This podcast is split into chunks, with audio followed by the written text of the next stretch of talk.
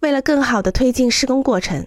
除了合同中规定的应急费用外，拥有一笔个人或共同的应急基金，可以减轻财务压力。通过这种方式，你能够充分利用各种机会解决遇到的问题。建筑成本的百分之五作为这笔备用应急基金比较合适。施工的工作有许多值得赞美之处，赞美能鼓励你寻找好的工艺。以个人方式建造一座建筑，意味着要多次亲临现场考察建筑地点，